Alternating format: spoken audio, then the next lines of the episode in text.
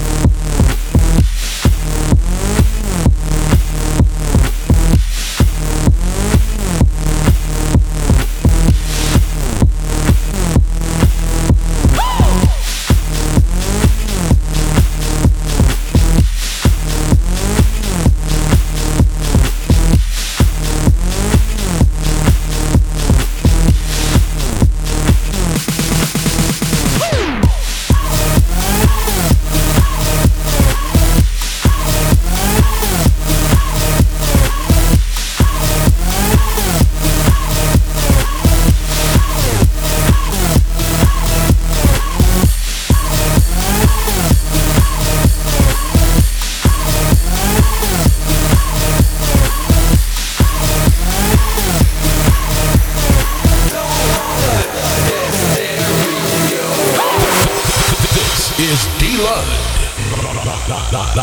feed